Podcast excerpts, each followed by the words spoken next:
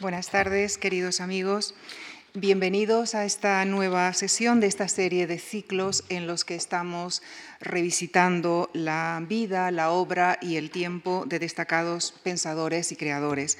El protagonista de esta semana es el jesuita aragonés Baltasar Gracián, uno de los máximos exponentes del pensamiento y del ingenio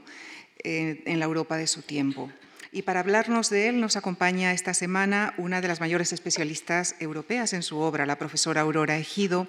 catedrática emérita de Literatura Española de la Universidad de Zaragoza. Es miembro de la Real Academia Española y correspondiente de la British Academy of Humanities. Es también académica correspondiente de la Real Academia de Buenas Letras de Barcelona. Ella ha trabajado prácticamente todos los géneros literarios del siglo de oro, con especial énfasis en Cervantes y Calderón. Eh, de su extenso y notable currículum me referiré y de una manera resumida a algunos de los apartados dedicados a nuestro protagonista de esta semana. La profesora Ejido dirige la cátedra Baltasar Gracián de la institución Fernando el Católico. Es responsable de la publicación de todas las primeras ediciones de la obra de Gracián y le ha dedicado buena parte de su extensa obra ensayística recogida en libros como La Rosa del Silencio, estudios sobre Gracián, Las caras de la prudencia y Baltasar Gracián y Bodas de arte e ingenio, estudios sobre Baltasar Gracián. Ha sido distinguida por diversos premios, entre los que citamos el Nacional de Investigación en Humanidades Ramón Menéndez Pidal y la Medalla de Oro de Zaragoza. Acaba de recibir hace tan solo un mes el doctorado honoris causa por la Universidad Carlos III. En la conferencia del próximo jueves, la profesora Ejido nos hablará de la evolución del pensamiento y del estilo del jesuita aragonés a través de sus obras. Y esta tarde se situará en la biografía de Baltasar Gracián, así como en el contexto histórico y cultural de su tiempo, en la conferencia que ha titulado El curso de la vida en un discurso.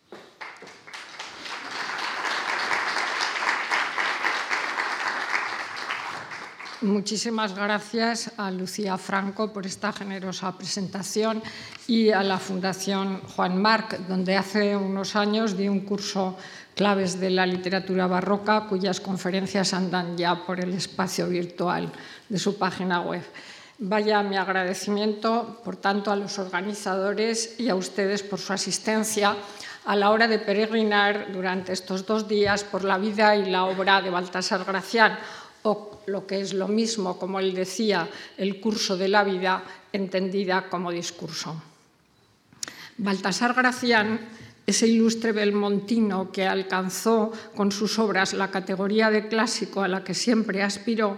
se convirtió en uno de los escritores más relevantes de la literatura española de su tiempo, siendo desde muy pronto traducido a diversas lenguas europeas.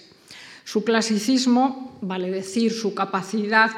de trasvasar los espacios y el tiempo para ser leído y releído a, nueva luz no deja lugar a dudas. Fue conocido e imitado por Schopenhauer, Nietzsche, Azorín, Unamuno, Alfonso Reyes, Borges, José Ángel Valente o Augusto Monterroso, por citar algunos nombres. La dificultad de sus escritos no le ha impedido, sin embargo, contar con un selecto número de lectores en todo el mundo. Claro que su popularidad actual en ciertos círculos que gustan de los aforismos para sobrevivir en un mundo en crisis no nos debe llevar a engaño, pues con excepción del oráculo, sus obras distan mucho de ser conocidas y leídas por el gran público. Estas reclaman una lectura activa, presumiendo lectores discretos que pongan toda su cultura y su inteligencia y hasta sus cinco sentidos para interpretarlas. Gracián apela también a que del mundo de los libros pasemos al libro del mundo y hasta el mundo de la persona para que los descifremos, los leamos y saquemos de todo ello una nueva lección. Visitar Fuente Todos, patria de Goya, o el pueblo minúsculo, aún más pequeño, de Belmonte, cerca de Calatayud, donde nació Baltasar Gracián, constituye toda una experiencia a la hora de creer en la capacidad del ser humano para remontar el lugar y alcanzar la universalidad desde principios tan humildes. Goya cae fuera de nuestro objetivo, aunque tomó más de lo que parece de su paisano. Durante estos dos días nos adentraremos en la semblanza de un escritor del siglo XVII del que dijo Schopenhauer, mi escritor favorito es el filósofo Baltasar Gracián. He leído todas sus obras. Su Criticón es para mí uno de los mejores libros del mundo. Pero antes de analizar su obra, trazaremos los senderos de una vida vinculada fundamentalmente a la compañía de Jesús, en la que tanto aprendió y en la que vivió también días de amargura. Aunque la partida de nacimiento en Belmonte eh, de Baltasar Gracián y Morales en la iglesia de San Miguel, en ese pueblecito que hoy tiene el nombre de Belmonte de Gracián, esté fechada el día 8 de enero de 1601, es fácil suponer que naciera dos días antes, el 6 de enero, Epifanía de Jesús, y que su nombre se deba a uno de los tres reyes magos. La profesora Belén Boloqui reconstruyó fielmente su árbol genealógico, completando los trabajos anteriores de sus biógrafos Adolf Costa, Ceferino Peralta, Badgiori y otros. Sabemos por todo ello que su padre fue el licenciado Francisco Gracián, que era médico de profesión y natural de Sariñena como sus abuelos paternos. Y su madre, Ángela Morales, había nacido en Calatayud, lo mismo que la abuela materna, Caterina, casada con Juan Morales, proveniente de Soria. Francisco y Ángela se casaron y el primero lo hizo en segundas nupcias, y él acarreó al nuevo matrimonio dos hijas de su primera esposa. De este modo conformaron una familia numerosa de 11 hijos, dos de los cuales fallecieron pronto, quedando Juan, Ángela, Magdalena, Francisco, Pedro, Raimundo, Baltasar y Felipe. Aparte hay que considerar a Lorenzo, que ostentaría el título de infanzón y tendría una importancia capital en la portada de los libros de Baltasar Gracián, como luego veremos. Lorenzo fue el único que se casó de los once hermanos y lo hizo con una noble llamada Isabel Salabert en 1636, es decir, un año antes de que el jesuita pusiera a su nombre la edición del héroe. Seguramente pesó en ello la protección que podía darle la propia familia de su cuñada, emparentada nada menos que con los condes de Aranda y descendiente de San Pedro Arbués. Curiosamente, Baltasar Gracián fue padrino de su hermano Lorenzo, habiendo quedado ambos huérfanos en 1620, cuando Baltasar tenía 19 años y Lorenzo 6, de modo que el jesuita fue como un segundo padre para él. Y no es detalle menor considerar que el hijo de Lorenzo Gracián, Juan Gracián y Salaberte, que sería un destacado mercedario y capellán del conde de Aranda, naciera el mismo año de 1637 en que el jesuita dio a luz su primer libro, El héroe. Magdalena, Pedro, Raimundo y Felipe tomaron, al igual que Baltasar, los hábitos religiosos y siguieron, aunque modestamente, la senda de la literatura, ya fuese en el ámbito de la poesía espiritual o de la predicación, como el propio jesuita demostró en la agudeza, alabándolos como si el ingenio le viniera de casta. Los años que separan su nacimiento de su entrada a los 19 años en la Compañía de Jesús, después de haber probado, como era preceptivo, la limpieza de sangre por los cuatro costados, dejan apenas rastro en los documentos que conservamos, aunque sabemos que sus primeras letras las aprendió en Ateca, a donde llegó con año y medio. El futuro jesuita y escritor vincularía su nombre no tanto a ese pequeño pueblo de Belmonte, orillas del río Perejiles, o a la cercana Ateca, sino a Calatayud, patria de Marcial, uno de sus clásicos predilectos y al que en cierto modo quiso emular con sus obras para convertirse en clásico. Allí en Calatayud vivió además su madre después de quedarse viuda y de Calatayud vertió elogios en el Criticón como de los bilbilitanos. Tras recibir allí las primeras enseñanzas, posiblemente en el colegio de los jesuitas, el joven Baltasar se marchó a Toledo al amparo de su tío Antonio Gracián, que era capellán de la iglesia de San Pedro de los Reyes, como si aquello formara parte del camino religioso que emprendería más tarde para siempre. En la ciudad del Tajo recibiría una educación posiblemente vinculada a los jesuitas y se sentiría admirado por ella, recordando esa estancia años más tarde. Es posible que incluso escuchara allí el verbo prodigioso de Fray Hortensio Paravicino, que llevó al púlpito la moda culterana instaurada por Góngora, sembrando sus sermones de intrincados conceptos. El 30 de mayo de 1619, Gracián entraba como novicio en los jesuitas de Tarragona, iniciando así un periplo que le llevaría luego por otras ciudades como Calatayud, Zaragoza, Valencia, Lérida y Gandía. Hay que tener en cuenta que todas esas ciudades pertenecían a la provincia de la Compañía de Jesús, vinculada, como es obvio, al Reino de Aragón. El joven Baltasar entraría en contacto con distintas variantes del catalán, lengua que mencionó en el Criticón recordando un curioso refrán, Deu no pega de bastón, sino de sao. Es decir, Dios no pega con bastón, sino con sazón, con madurez. Aunque la provincia jesuítica de Aragón, Cataluña, Valencia y Mallorca no fuese tan cultivada como las de Castilla, Andalucía y Toledo, lo cierto es que, como dijo el padre Bagliori, Gracián pasaría por ella como un soplo renovador que salvaría de la gris mediocridad todo un siglo de la provincia. Ello, junto a sus orígenes, hacen más singular la figura de este escritor, cuya obra, a pesar, de crecer al margen de la compañía, no se explica sin la formación humanística y religiosa que recibió en ella.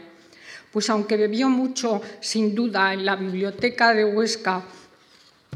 propiedad de la Astanosa, al que me referiré, y en otras bibliotecas particulares, tuvo un alimento de primer orden en las de los jesuitas de Calatayud, Tarragona, Zaragoza, Lérida y Madrid, sin olvidar la de Gandía, donde estuvo antes de su estancia ostense entre el año 33 y el 36. Allí en Huesca contaría también con la Biblioteca de los Jesuitas, que además ha sido estudiada fielmente por José Enrique Laplana. Y el historial del colegio cuenta además ahora con un trabajo reciente de Ferrer Benimeli que ha dibujado los espacios ostenses que ocupara Baltasar Gracián. Él había estudiado en Tarragona religión, filosofía y humanidades a partir de su noviciado, practicando siempre, como era preceptivo, los ejercicios espirituales de San Ignacio de Loyola, de los que tanto aprendió a la hora de configurar el mundo a través de lugares e imágenes, que son además parte del arte de la memoria. En el noviciado tarraconense tomaría conciencia de las tensiones personales que allí había, así como de la escasez económica en la que vivía el colegio, pero también de la larga historia de una ciudad llena de vestigios clásicos y abierta a un mar que le sorprendería sin duda, dado sus antecedentes. No olvidemos además que allí estuvo el príncipe de la numismática europea, Antonio Agustín, que había sido arzobispo de Tarragona y en ella establecería además contacto con el padre Jaume Albert, interesado en las monedas antiguas. Esas prácticas de anticuario las compartiría con otros muchos jesuitas, así como con sus futuros amigos de Zaragoza y Huesca, particularmente con los duques de Aranda y Villahermosa, o con el ya mencionado don Vincencio Juan de Lastanosa, estudioso de las monedas y otros vestigios de la antigüedad. Gracián dejó Tarragona en 1621 después de hacer los primeros votos perpetuos y pasó a Calatayud por dos años, estudiando allí filosofía. Desde esa nueva residencia seguiría las noticias sobre los fastos inmensos celebrados en todo el mundo por la canonización de San Ignacio de Loyola. Y allí los estudios de filosofía moral le marcarían de por vida, pues sin esa filosofía moral difícilmente podemos entender sus obras. Entre, mil, perdón, Entre 1623 y 27 estaría en Zaragoza dando comienzo a sus estudios de teología y ordenándose de sacerdote en el colegio que hoy se conserva al lado de la imponente iglesia barroca de San Carlos, erigida un poco después de vivir allí Gracián, no lejos del Ebro, y frente al precioso palacio renacentista de los Morlanes. Zaragoza sería fundamental en su obra, sustituyendo en parte con el decurso del tiempo los felices años oscenses, gracias a los contactos que en ella mantuvo por entonces y más tarde con los eruditos y con los poetas e impresores locales. Sus estudios de teología no le impidieron que el grueso de sus obras se alejaran, sin embargo, de ella, a excepción del comulgatorio, obra tardía y quizá, creo yo, una de las mejores muestras de su siglo en el ámbito religioso, comparable a los autos sacramentales de Calderón o a las rimas sacras de Lope de Vega. También serían fundamentales sus años como maestro de letras humanas en Calatayud hasta 1630, pasando desde allí a Valencia y un año después a Lérida, donde estuvo hasta 1633 como profesor de teología moral. Entre los años 33 y 36, Gracián vivió en Gandía, único lugar de España en el que los jesuitas habían creado una universidad. Su fundador, San Francisco de Borja, al que Gracián admiraba, conformó allí una biblioteca con libros adquiridos en Flandes e Italia y también en Francia, que serían fundamental para la creación de su primera obra, El héroe, que tal vez pergeñó en dicha ciudad. En principio, la Universidad de Gandía se fundó para educar a los moriscos, es una cosa curiosa, pero más tarde se abrió a un alumnado más amplio. Así, con el héroe en mente, o tal vez a medio redactar, y ya como jesuita profeso, Baltasar Gracián pasaría a Huesca en el verano de 1636, permaneciendo allí hasta su traslado a Valencia, donde estuvo entre 1644 y 45.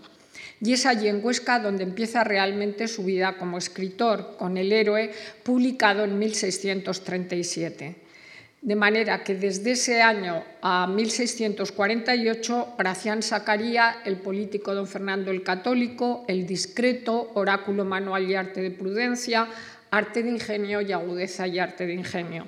Es decir, en el margen de 11 años publicó todos esos libros, pues el comulgatorio es de 1655 y el crítico lo publicó en tres libros, la primera parte en el 51, la segunda en el 53 y la tercera en el 58, eh, eh, terminando así toda su obra. El traslado de Gracián a Valencia en el 44 le acarrearía sin duda el fruto de muchas lecturas en la biblioteca del hospital que tenía eh, eh, muchos libros, sobre todo de la antigüedad clásica y también de, fondos de Italia. Pero también hay que decir que sufrió allí muchos insabores que le hundirían en la melancolía habida cuentas mm, sobre todo de lo que dice en el crítico de los valencianos, aunque ellos no sean los únicos que salen mal parados en esa obra. Andando los años y próximo ya a su muerte, como luego veremos, el jesuita recibirá de Valencia un gran disgusto por las opiniones vertidas en el libelo titulado Crítica de Reflexión, que lo ponía, como no digan, dueñas. La vuelta a Huesca en el 45, donde permaneció hasta el 51, supondría un auténtico respiro y el renuevo de sus publicaciones, además de la continuada amistad con la Stanosa y su círculo de eruditos y poetas.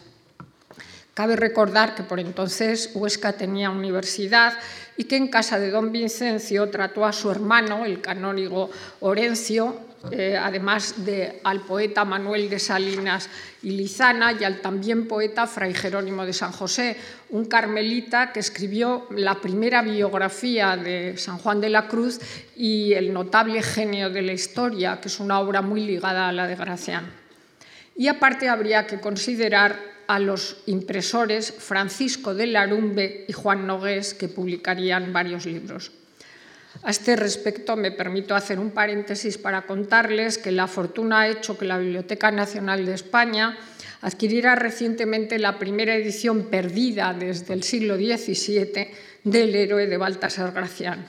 Sabíamos algo de ella, pero el hecho de tener dos dedicatorias, una de Lastanosa a Felipe IV y otra de Gracián a Lastanosa, hizo creer que pudieran haber sido dos ediciones. Por otro lado, se creía que había salido de la imprenta de Juan Nogués cuando fue Francisco de Larumbe, impresor de la Universidad Sertoriana, el que la imprimió. Y gracias a ello pues he podido publicarla hace tres meses en la Institución Fernando el Católico de Zaragoza,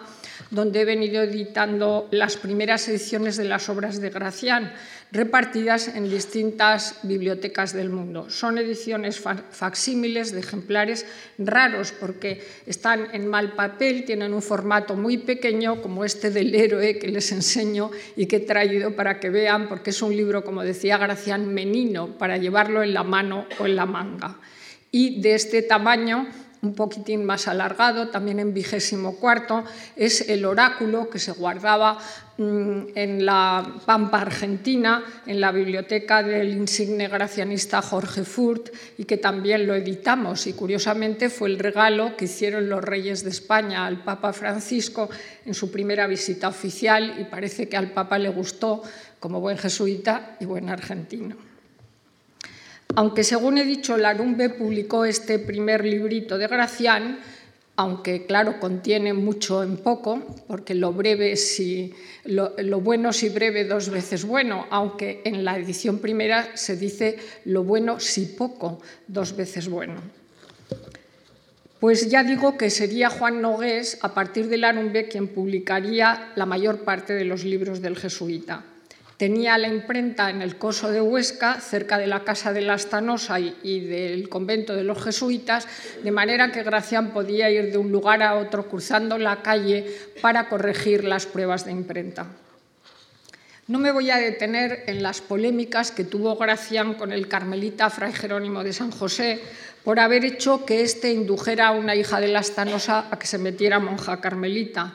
y tampoco en la que sostuvo con ese escritor al que ya he nombrado, Manuel de Salinas, porque había hecho unas traducciones de Marcial para la agudeza y arte de ingenio que a Gracián no le gustaron en absoluto y las corrigió y las atacó.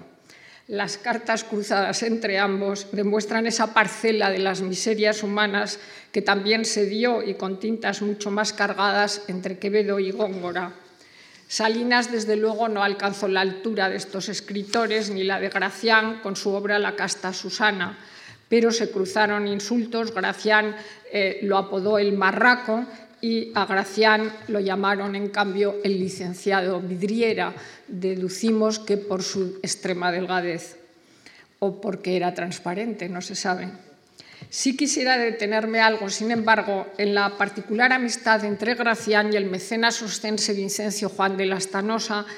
que es una amistad muy curiosa y me recuerda un emblema de Alciato en el que aparece un ciego que lleva en hombros a un manco y eh, que además es cojo. Y entonces el título del emblema es Maximum Auxilium y muestra la ayuda mutua que pudieron prestarse nuestros dos personajes. Porque claro, Gracián necesitaba que alguien le apoyara en su intención de publicar libros en el permiso de la Compañía de Jesús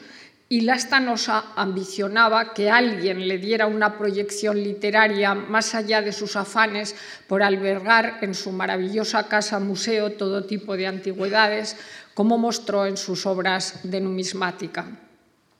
Lastanosa abrió su casa-palacio y sus magníficos jardines a Baltasar Gracián, permitiéndole el uso de su rica biblioteca, que además conocemos por un catálogo de Ludwig Selig, y además el deleite de las curiosidades que guardaba en pinturas, estatuas y otros vestigios de la antigüedad. Hasta hace poco todavía se escuchaba en Huesca el refrán que decía quien ha ido a Huesca y no ha visto la casa de la no ha visto cosa. Hoy el palacio ya no existe, pero sí parte de los jardines convertidos en parque público. La Stanosa permitió a Gracián entrar en el círculo de sus amistades e hizo de mecenas en la publicación de algunas de las obras del jesuita publicadas a nombre de su hermano Lorenzo Gracián, para evitar así problemas con la Compañía de Jesús, aunque esto a la postre fuera un secreto a voces y a cambio don Vincencio alcanzaría una inusitada universalidad al ocupar en primer plano en las portadas y dedicatorias de los libros de Gracián un sitio y un espacio que nunca, hubiera alcanzado por sí mismo. Y a veces incluso en letras de cuerpo mayor que las que ocupaba el velado nombre del jesuita aragonés como autor empezando por el héroe, pues al conservarse el manuscrito autógrafo es fácilmente comprobable que la Stanosa se apropió de la dedicatoria que Gracián había escrito a Felipe IV, firmándola como suya, cosa que hizo también, por cierto, en obras posteriores. No me extenderé en este problema que es muy propio de la época y que debe advertir a algunos editores, incluidos los del Quijote, porque muchas veces todos los preliminares, la dedicatoria, la tasa, la aprobación, han sido escritos por el propio autor de la obra y no por quienes la afirman. Querría destacar también que en esa ayuda mutua entre Lastanosa y Gracián hubo una clara evolución que se volvió cada vez más crítica a partir de la publicación del discreto y sobre todo en el criticón. Es decir, las alabanzas desmedidas que vertió en este librito del héroe y en la agudeza las matizó en el discreto y se sometieron a juicio en el criticón, donde bajo el anagrama de Salastano, por la estanosa, el jesuita dio una de cal y otra de arena a figuras como las del proceroscense, que en definitiva practicaban un tipo de coleccionismo a veces sin perspectiva histórica y con un afán de acumulación sin tasa ni juicio. La visión histórica que Gracián hizo en este punto y su minusvaloración de los anticuarios frente a los verdaderos historiadores es evidente y sobre todo denunció esas casas que se asemejaban un poco al arca de Noé mm, y indudablemente hizo de ello una sátira en el Criticón, atacando la acumulación indiscriminada de tesoros por quienes además trataban, como era muy frecuente en aquella época, construirse un nombre como hizo Lastanosa bajo falsas genealogías. Eso lo estudió muy bien don Manuel Alvar. Aún así, las cartas cruzadas entre ellos demuestran el afecto que se profesaron y la preocupación mm, que Gracián tuvo por don Vincencio, cuando ya viudo de doña Catalina, que había muerto de sobreparto después de dar a luz 14 hijos, aparecía el pobre Lastanosa malhumorado y solo. Y en la última crisis del Criticón lo alabó como gloria de los aragoneses y su mejor amigo. En ese aspecto, la distancia que tomó Gracián respecto a las antigüedades fue la misma que tuvo respecto a los jardines, reflejo del desengaño que nutriría las últimas páginas del jesuita. Con ello, no pretendo descartar en Gracián sentimientos tan humanos como el del afecto o los del orgullo o la envidia que latió en sus relaciones con otros miembros de la Compañía de Jesús o con los amigos de la Stanosa. Lo cierto es que Gracián sustituyó desde 1651 hasta su muerte sus amistades ostenses por otras de Zaragoza y Madrid, abriendo su círculo a la relación con los escritores, eruditos y editores de la ciudad del Ebro, como Juan Francisco Andrés de Uztarroz, Juan de Moncayo, Miguel de Castillo, Francisco de Funes y Villalpando, el poeta Francisco de la Torre y Seville, nombres que indudablemente no nos son muy familiares ahora y sobre todo con poetas culteranos, ampliando las que tuviera en Huesca con Salinas y con una escritora de cierta talla, me refiero a doña Ana Barca de Bolea, autora de un curioso octavario. Y luego hay un capítulo muy interesante que es el que conforma la amistad de Gracián con la condesa de Aranda, doña Luisa María de Padilla, autora de varias obras de carácter educativo para la nobleza y otras de índole filosófico-moral de bastante altura para su tiempo y que muestran curiosos puntos de contacto con las obras de Gracián. De todas ellas, la más interesante, me refiero a las relaciones, es la que tuvo con el historiador y poeta Juan Francisco Andrés de Utarroz, que era un hombre omnipresente en la vida cultural de Zaragoza, de sus academias y de sus justas poéticas, y que alababa a la vez y criticaba a Gracián en sus cartas y en los preliminares porque en Uztarroz parecía latir en todo ello no solo una diferente voluntad de estilo, sino una competencia clara con sus escritos a los que Uztarroz pretendió inútilmente superar. En ese sentido, creo que debería reconstruirse el cambio que supuso para Gracián su estancia en Zaragoza a partir del 51, porque la distancia con la Astanosa es cada vez más grande y más estrecha la que tiene con los círculos de Zaragoza. De todas formas, el problema fundamental de Gracián con la Compañía de Jesús, a la que he aludido antes, se dio cuando publicó eh, el Criticón en tres partes o libros, porque ya había tenido problemas anteriores con la Compañía de Jesús, pero en ese momento los problemas estallaron. En la Compañía de Jesús, y esto lo estudió muy bien el padre Badgiori, tuvo algunos valedores, como el padre Franco o Diego de Alastoy, pero no le faltaron en ella detractores que lo persiguieron, como el padre Níquel. Hay que recordar que ya en el año 38, es decir, después de haber mm, publicado el librito del héroe, era considerado en los anales de la compañía como cruz de sus superiores.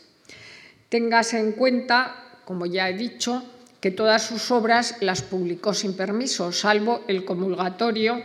lo que era una crasa desobediencia respecto al voto que había hecho cuando profesó en la compañía. Gracián, de, de, todos modos, no aparece en el Aragón de su siglo como un escritor superior frente a tantos nombres de esa tierra que el tiempo ha dejado en el olvido, alcanzando a cambio una apreciación más allá de su región y de su tiempo. El jesuita rescató, pese a ello, a numerosos autores de su tierra en la agudeza y arte de ingenio y en otras obras suyas, autores que, como digo, hoy apenas se recuerdan, mientras que él brilla por su ausencia o con escasos vislumbres en la historiografía aragonesa de su tiempo. El hecho de que no perteneciera a ninguna academia ni que su nombre aparezca en ninguna justa literaria no deja de ser significativo. Gracián ejemplifica así toda una vida de ocultación que nos recuerda aquello que decía Saramago en el libro de las evidencias. Sabes el nombre que te dieron, no sabes el nombre que tienes, encubierto siempre bajo el de su hermano. A cambio, el jesuita fue reconocido bajo el nombre de Lorenzo Gracián por los impresores de Barcelona, de Madrid, de Lisboa, además de traducido en Francia, Inglaterra y otros lugares, lo que le daría esa marca de la universalidad que siempre pretendió. Y aparte, también habría que destacar la vinculación de Gracián con la corte madrileña, patente en sus viajes y en el contacto con sus impresores, pues en ellas se editaron y se reeditaron sus obras. Las estancias en el imponente Colegio Imperial a partir de 1640, cuando acompañó al duque de Nochera, le permitieron abrir el horizonte de sus expectativas como predicador y como autor encubierto. El jesuita aragonés, que consideró a Madrid madre y madrastra, debió sentirse atraído por las bellezas arquitectónicas como el Palacio del Buen Retiro, erigido por el conde duque de Olivares como espejo de la grandeza del monarca, y por las posibilidades de la vida cortesana y de los impresores, claro. Sin olvidar el recreo de lugares como Aranjuez o como eh, el Escorial que dibujaría en el Criticón. En ella vería cuánto costaba llegar a la cumbre, salvando obstáculos, como hizo Alonso de Barros en un curioso juego de la oca que imprimió Alonso de Barros en uno de sus libros, donde se veía las casillas por las que tenía que avanzar el cortesano hasta llegar a la cumbre de toda fortuna. Pero esa atracción se llenó también de pesimismo, como refleja una carta lastanosa en la que dibuja el mundo cortesano, el mundo madrileño, presidido por la soberbia y la mentira. A su vez, los encantos de Falsirena mostrarían en el crítico, andando los tiempos, el territorio carnal de la seducción, así como la existencia de otros muchos vicios en el mentidero madrileño. A cambio, se jactaría de que Felipe IV tuviera el héroe en su biblioteca y que dijera de él al verlo. Es muy donoso este brinquiño. Brinquiño era un colgante, ¿no? Contiene cosas grandes. Gracián, junto a Quevedo, es uno de los máximos exponentes del desengaño de corte y del conceptismo, aunque triunfara en ella como predicador y autor encubierto. No hay que olvidar, además, la impronta que dejaron en sus obras las comedias y los festejos del Colegio Imperial que él trasladó a la alegoría del criticón. El jesuita criticó a Madrid como a otros muchos lugares, no dejó sitios sin crítica sin Zaherir, incluido Pamplona, donde fue con, eh, Nochera eh, atacando a la ciudad y a los navarros y diciendo que eran gente sin sustancia, por razones que desconocemos. Porque en el fondo al jesuita le importaba destacar los vicios que corroían la España y la Europa de su tiempo como parte de las miserias humanas que él, sin embargo, trató de remontar siempre gracias a las humanidades. Capítulo aparte, en este sentido, lo constituyen los años pasados en Valencia y la animadversión contra los valencianos, o por mejor decir, contra los jesuitas valencianos que subyacen sus obras.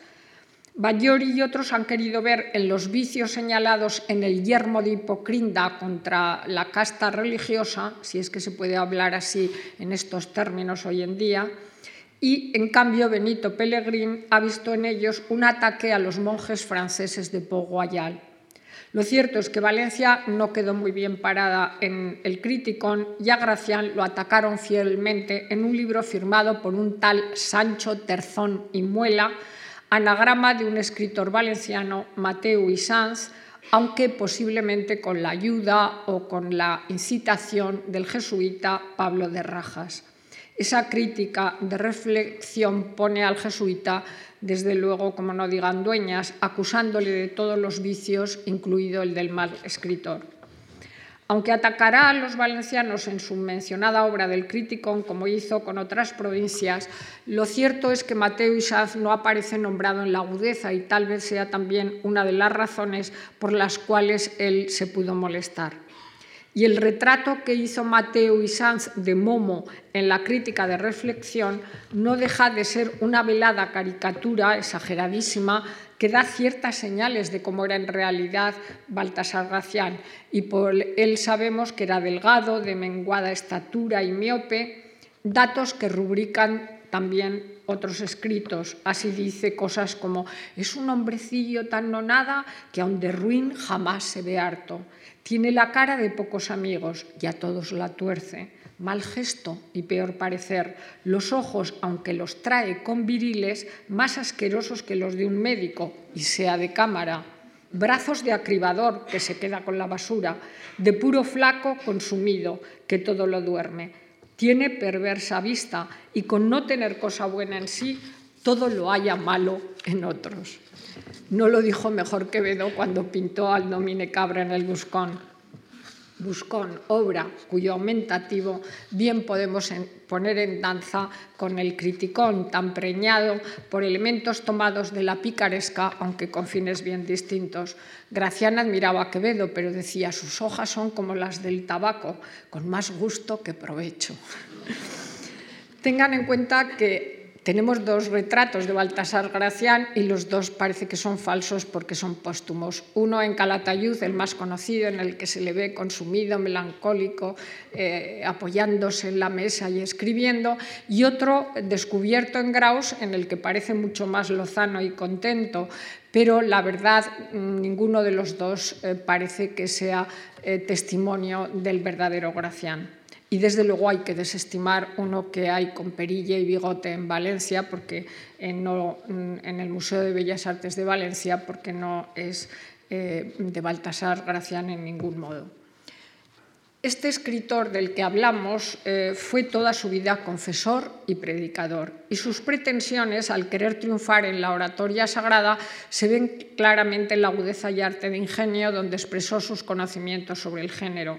Pero más allá de la teoría, el jesuita aragonés eh, tuvo un gran éxito cuando llenó la iglesia de los jesuitas madrileños con 4.000 personas que acudieron a comprobar las dotes de su retórica persuasiva. Hay que tener en cuenta que entonces el púlpito era como un auténtico escenario y una escuela de actores y la historia de la literatura del barroco no se entiende sin la oratoria sagrada, donde los feligreses buscaban eh, atraer eh, eh, o ser atraídos, mejor dicho, con golpes de efecto de los predicadores. Y Gracián, desde luego, es conocido porque en Valencia, en 1644, prometió desde el púlpito que al día siguiente iba a leer una carta recibida del infierno. Parece que las autoridades no le permitieron que lo hiciera, pero da idea de esos trucos y de esas eh, mm, gracias y, y, de esos recursos, como llevar al púlpito una calavera y ponerle una corona o llevar cartas de la baraja,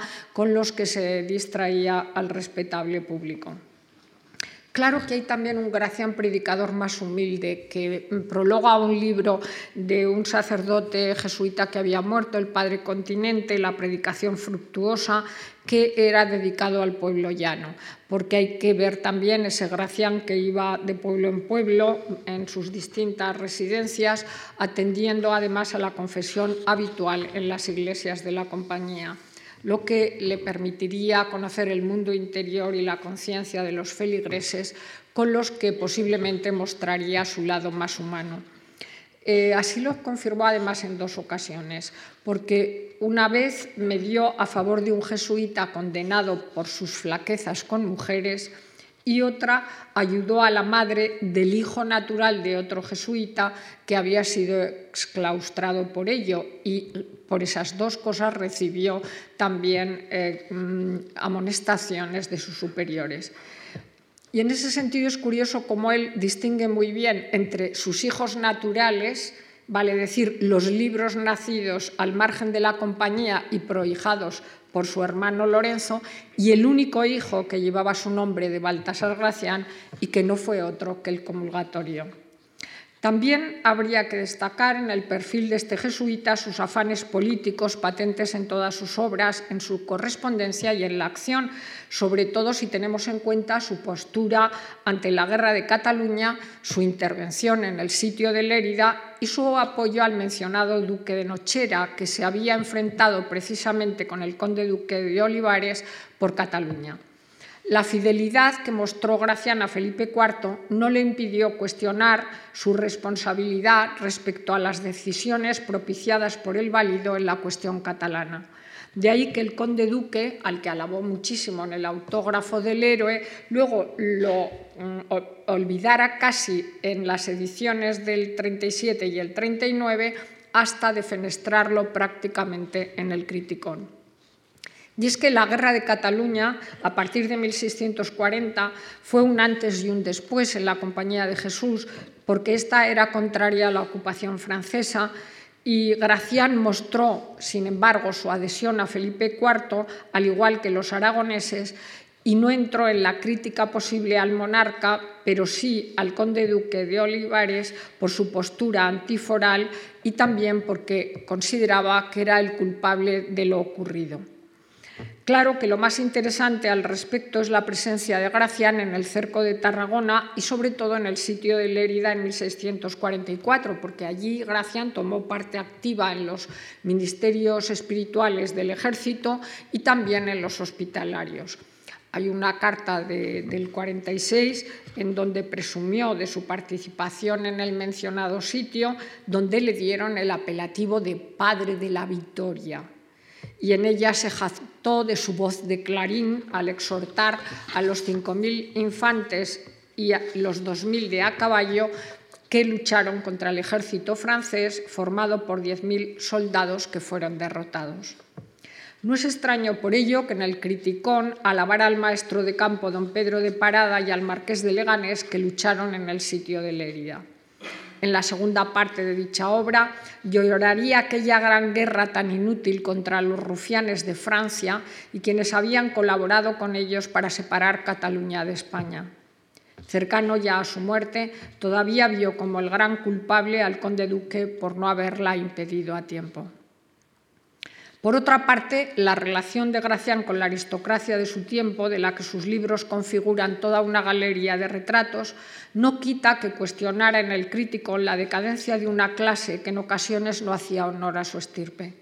Los valores de la nobleza como símbolo de la excelencia y de los deberes de virtud asumidos por sangre los trasladó a un modo de pensar y ser que ya no tenía que ver con la herencia, sino con la elección y la práctica personales. Su idea del vulgo y de lo vulgar hay que entenderla en ese sentido ético y estético de los humanistas que suponía el alejamiento a cuanto supusiera falta de juicio y de discernimiento o maneras.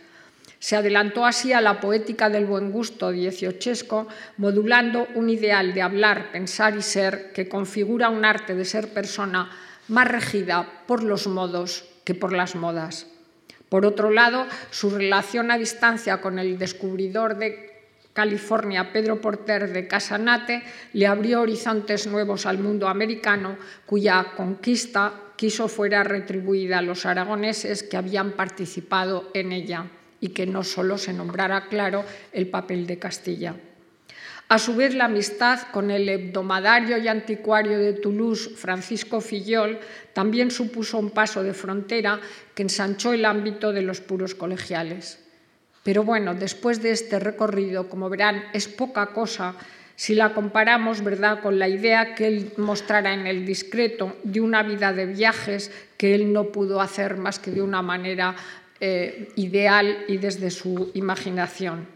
¿Por qué Gracián palió el estrecho mapa en el que le tocó vivir, no solo con sus inmensas lecturas y las cartas que venían de los jesuitas de América o del Japón, sino con ese afán informativo que tuvo siempre para estar al día en las noticias sobre la cultura y la política de su tiempo, en las que, como hemos visto, también quiso ser protagonista? Él aspiró a ser el primero. Tenía esa idea de la excelencia de primero y de la universalidad plausible, destacando además, como él lo hizo, por encima de cuantos le rodearon, tanto fuera como dentro de la compañía de Jesús. El curso y el discurso de la vida de Baltasar Gracián alcanzó tormentosos relieves en los últimos años de su vida por culpa del mencionado criticón, que ya desde la primera parte parece que no gustó nada a los jesuitas, sabedores de quién se escondía bajo Lorenzo Gracián. Pero fue esa obra la que colmó el vaso no solo por la desobediencia que suponía haberla publicado sin permiso una vez más, sino por el contenido de unas páginas tan satíricas como profanas. Que sea o no cierto que los jesuitas de Valencia se vieran retratados en ella, no quita respecto al hecho fundamental de que un jesuita se atreviera a escribir una obra de tal calado y sin autorización. De ahí que pronto le llegaran las reconvenciones y los castigos por parte de sus superiores, siendo acusado de que se sacaba poco provecho de sus lecciones como profesor de escritura en el Colegio de Zaragoza. Así lo denunció el padre Níquel en una carta al padre Piquer en 1658. Ese año se le reprende además públicamente por las tres partes del criticón, se le condena a Paniagua, y además se le priva de los útiles de escribir y se le destituye de la cátedra de escritura. De manera que ese año de 1658 fue para Gracián un auténtico calvario, pues se le desterró al colegio de Graus, tan alejado de la vida cultural zaragozana, y mientras en Madrid, sin embargo, se reeditaba la primera parte del Criticón. Pero Gracián vivía en Graus, en el ostracismo, aunque luego todo ello se paliara al ser destinado y en parte rehabilitado al Colegio de Tarazona. Mucho debió sufrir Gracián esos meses, pues el jesuita escribe en una carta al padre Níquel diciendo que quiere pasarse a una orden mendicante o monacal, y aunque no lo llegara a hacer, lo cierto es que ello dice mucho sobre lo que sentía en aquellos días. Algo le alegraría el haber sido rehabilitado en Tarazona con varios cargos, como el de consultor del colegio, pero desde luego seguía vigilado. Tristeza, depresión, quejas epistolares, melancolía, todo refleja amargura, pese a los apoyos que sin duda tuvo de algunos amigos de la compañía. Y allí, orillas del río Keiles, Baltasar Gracián falleció en Tarazona el día 6 de diciembre de 1658, donde yace sepultado en un cementerio común de la iglesia de los jesuitas. Como él mismo escribió, muere el hombre cuando había de comenzar a vivir, cuando más persona. Gracián vivió entre libros y entre feligreses, como vemos, pero también entre maestros y discípulos en la compañía de Jesús. Ello sería capital en sus tratados, donde, tanto pesa la marca humanística y el perfil docente del autor,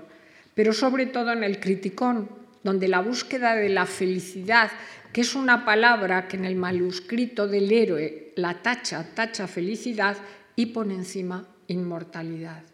Y es esa búsqueda de la felicidad la que él sustituyó por una búsqueda incansable de reconocimiento presente y futuro. El par maestro-discípulo formado por Critilo y Andrenio en el Criticón explica mejor que nada la trayectoria de un hombre que sustituyó los hijos por los discípulos y sobre todo por los libros. Recogió esa idea de Horacio y de Ovidio del libro hijo y él entendió además la vida como paideia, es decir, como un largo aprendizaje que empieza en los primeros años y cuyo último capítulo se cierra con la muerte.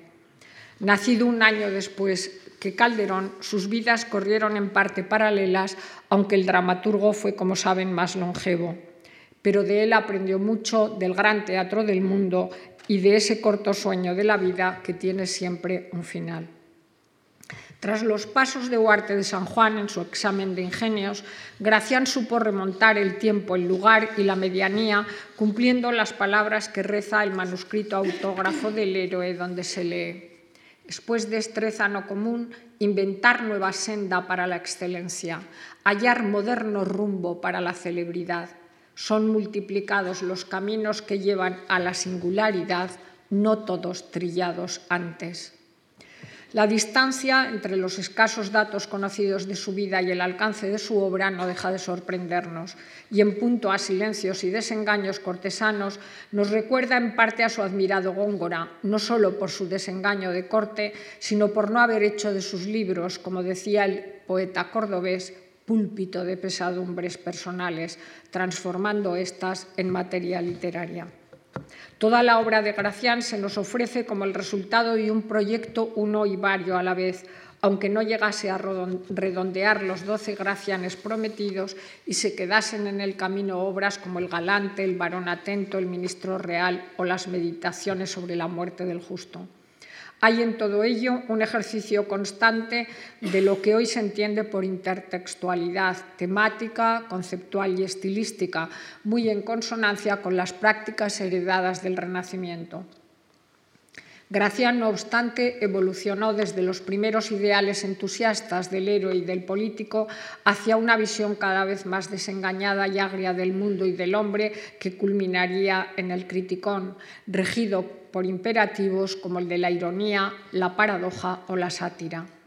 Fiel al laconismo de sus inicios, probará también el estilo asiático, mezclando géneros y estilos como predica la agudeza evolución que se ve también en el formato de sus libros y sobre todo en la búsqueda de aquellas fórmulas que sin abandonar nunca el fondo moral derivaron hacia un quehacer cada vez más decantado en el discreto y sobre todo en el criticón a lo que hoy entendemos por literatura, pues en ellos abandonó el tratadismo para mostrar los recovecos del viaje por la vida. En el héroe, Gracián quiso despuntar con 20 capítulos o primores de primero en el arte de formular un nuevo ideal de ser héroe en su tiempo. Todas sus lecturas y experiencias previas parecen concentrarse en esta obra, donde brilla la palabra nuevo y la palabra universal, que trata de quinta-esenciar una idea capaz de servir de modelo a todos los lectores. Y es este formato breve el que va unido a la voluntad de un estilo que dice mucho en corto espacio, condensando virtudes heroicas de nuevo cuño. Gracián traza el perfil de un varón máximo por sus prendas al alcance de cualquiera que aspirase a serlo. Y lejos de la razón de Estado política o económica, el jesuita propone al lector una razón de Estado de sí mismo, vale decir, el arte de ser ínclito mediante unas reglas de discreción prudencial que adelantan ya la filosofía moral de sus futuros trabajos. El héroe salió a nombre de su hermano, el infanzón Lorenzo Gracián, y sin permiso de la compañía, como hemos dicho, y su talante aristocrático casaba más con esa autoría que con la de un jesuita, aunque en el último primor sea Dios quien funde la grandeza y el libro termine ya en su edición primera bajo especies de eternidad a mayor honra y gloria del monarca divino. Es el héroe un libro sustantivo y sustancial, que desde el título al contenido se organiza en 20 primores que buscan los, los, valores máximos del héroe modélico, siguiendo la filosofía clásica de los optimates. El sentido aforismático de la obra tiene ya vestigios que aventuran el oráculo, conformando un paradigma de prudencia y sagacidad propios de un varón máximo que busca la perfección en todos sus actos. Él está ya muy lejos del entusiasmo renacentista del cortesano de Castiglione, porque se enfrentó a la tradición humanística desde una perspectiva crítica que aplicó al diario vivir las estrategias y disimulos del político con prácticas de ocultación que afectan a la ética y también al estilo. Pensamiento y acción son sustanciales en un ideal de héroe que se asienta en la aplicación. Gracián parece ser consciente de lo difícil que es ser héroe máximo y de las mayores prendas, por lo que hay que entender su tratado como un conjunto de primores a los que el individuo debe aspirar a acercarse según sus medios. Y como en los tratados de literatura apotegmática, el héroe ofrece un paradigma sacado de ejemplos del pasado y del presente que demuestran la efectividad desde la práctica. En el héroe se apuntan además los reflejos del biografismo que luego se concretarán en el político, sobre todo basados en los discursos del mejor príncipe trajano de Plinio, al que sigue con bastante fidelidad. Por otra parte, Gracián quiso, como otros jesuitas, corregir, al igual que hicieran Botero y también Malvezzi, la lectura de Maquiavelo, tratando de conjugar la política con la moral cristiana y no admitiendo que el fin justifique los medios, de manera que aceptó los medios cautelares que la política implicaba, pero siempre dentro de la ortodoxia.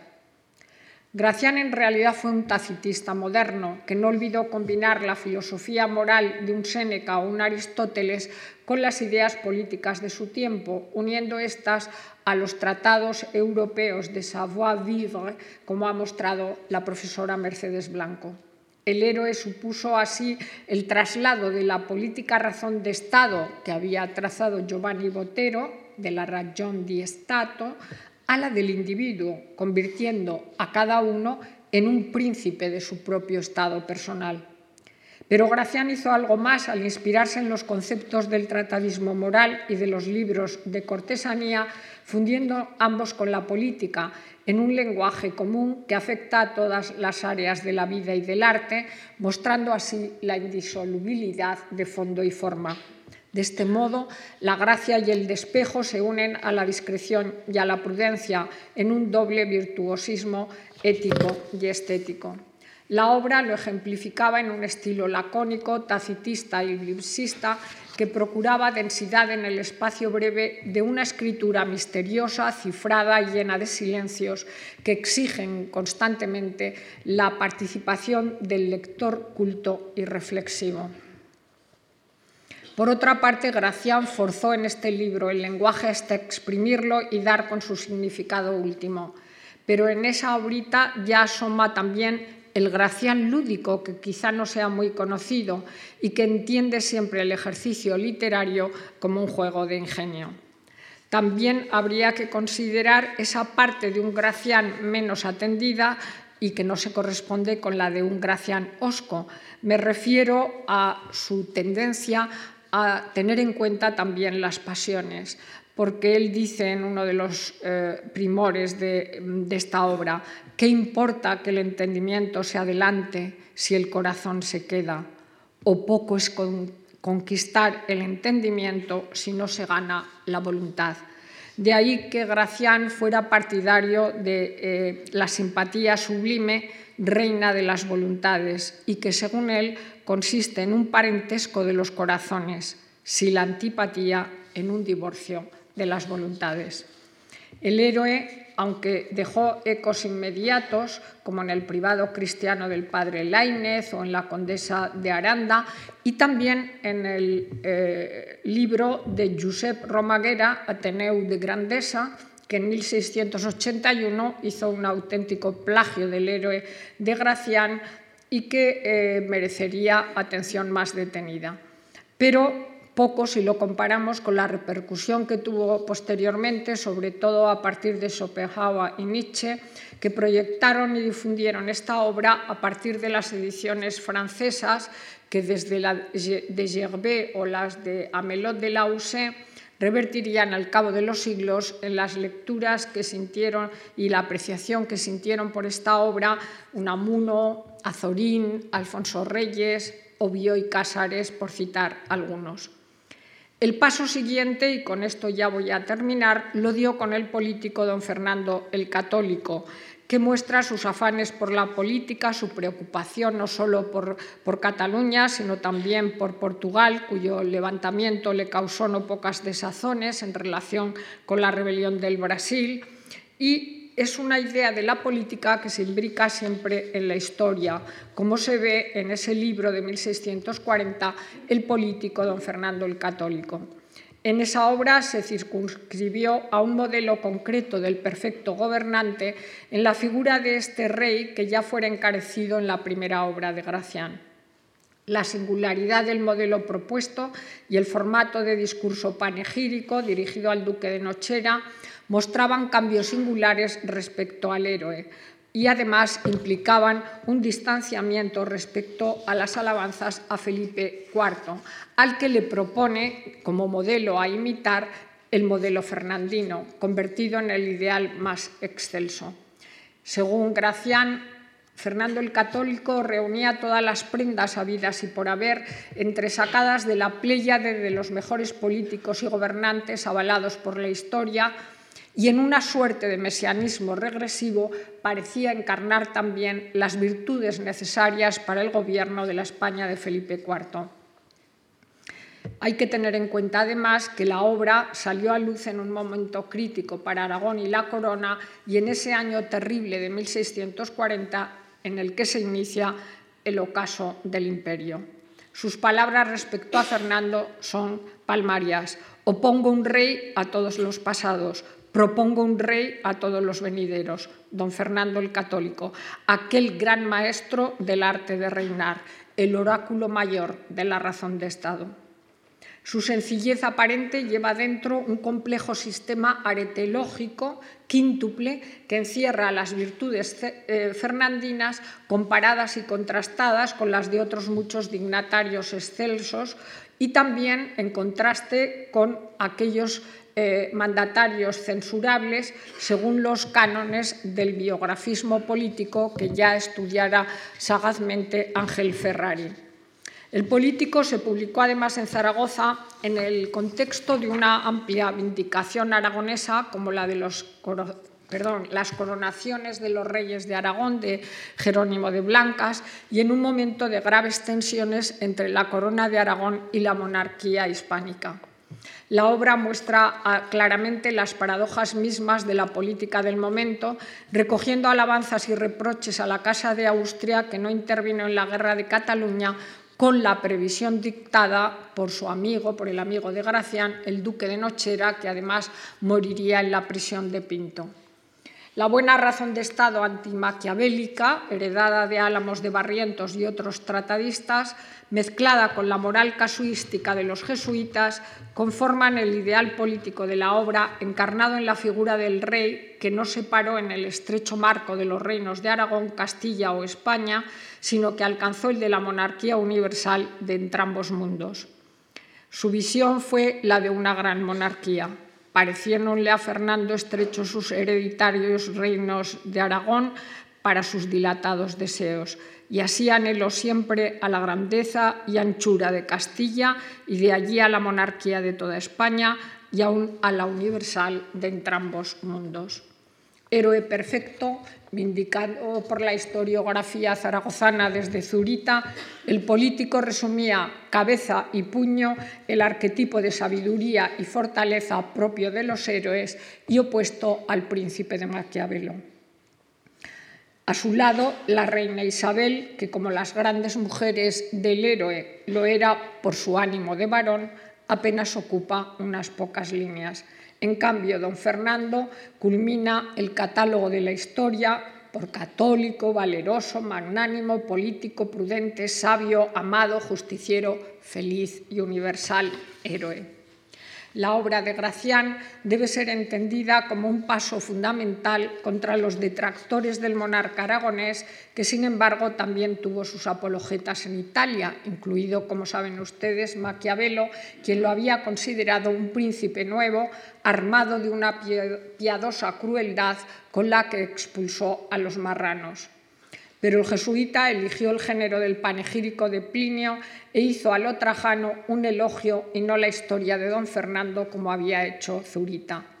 La metáfora corporal de un texto quíntuple subyace en la multiplicación de 50 de las cinco virtudes que, como las partes del cuerpo humano, encarna este rey, consecuentes con un género encomiástico como el del panegírico, que había gozado de gran predicamento desde Cicerón. La obra implicaba además ese catálogo contrastado al que hemos aludido de monarcas con virtudes y vicios que componen la filosofía moral de los buenos y malos gobernantes. Y el príncipe tenía ante sí el famoso vivio, Heraclida, es decir, la doble vía para elegir entre unos y otros el saber enciclopédico y moral de los tratados de regimiento de príncipes y la tradición paremiológica y emblemática están detrás de esta obra que es también en cierto modo jeroglífica, pues trata de descubrir los valores del rey aragonés a través de un complejo tejido de modelos y símbolos, cosa que por otra parte también hizo Saavedra Fajardo en la idea de un príncipe político cristiano. El político se presentaba ante los lectores no solo como una obra que competía con una larga historiografía fernandina de ámbito europeo, sino con la del antimaquiavelismo al que los propios jesuitas habían atacado. Esta arrancó con la obra del padre Rivadeneira, Tratado de la religión y virtudes que debe tener el príncipe cristiano, y con la de Juan Eusebio Nierenberg, Maquiavelismo degollado. Son títulos muy significativos, pero que muestran la voluntad también de Gracián en relación con el político de ser uno de tantos jesuitas que eh, se instalaban en el panorama europeo del tratado político. Gracián permaneció fiel al rey católico, al que en el Criticón calificará como el mejor del mundo. Ojalá que en este año de 2016, en el casi olvidado quinto centenario de la muerte del rey aragonés, lo leyeran, creo yo, muchos políticos, pues según Gracián, Fernando fue universal en talentos y singular en el de gobernar. Gobernó siempre a la ocasión el aforismo máximo de la política. Muchas gracias.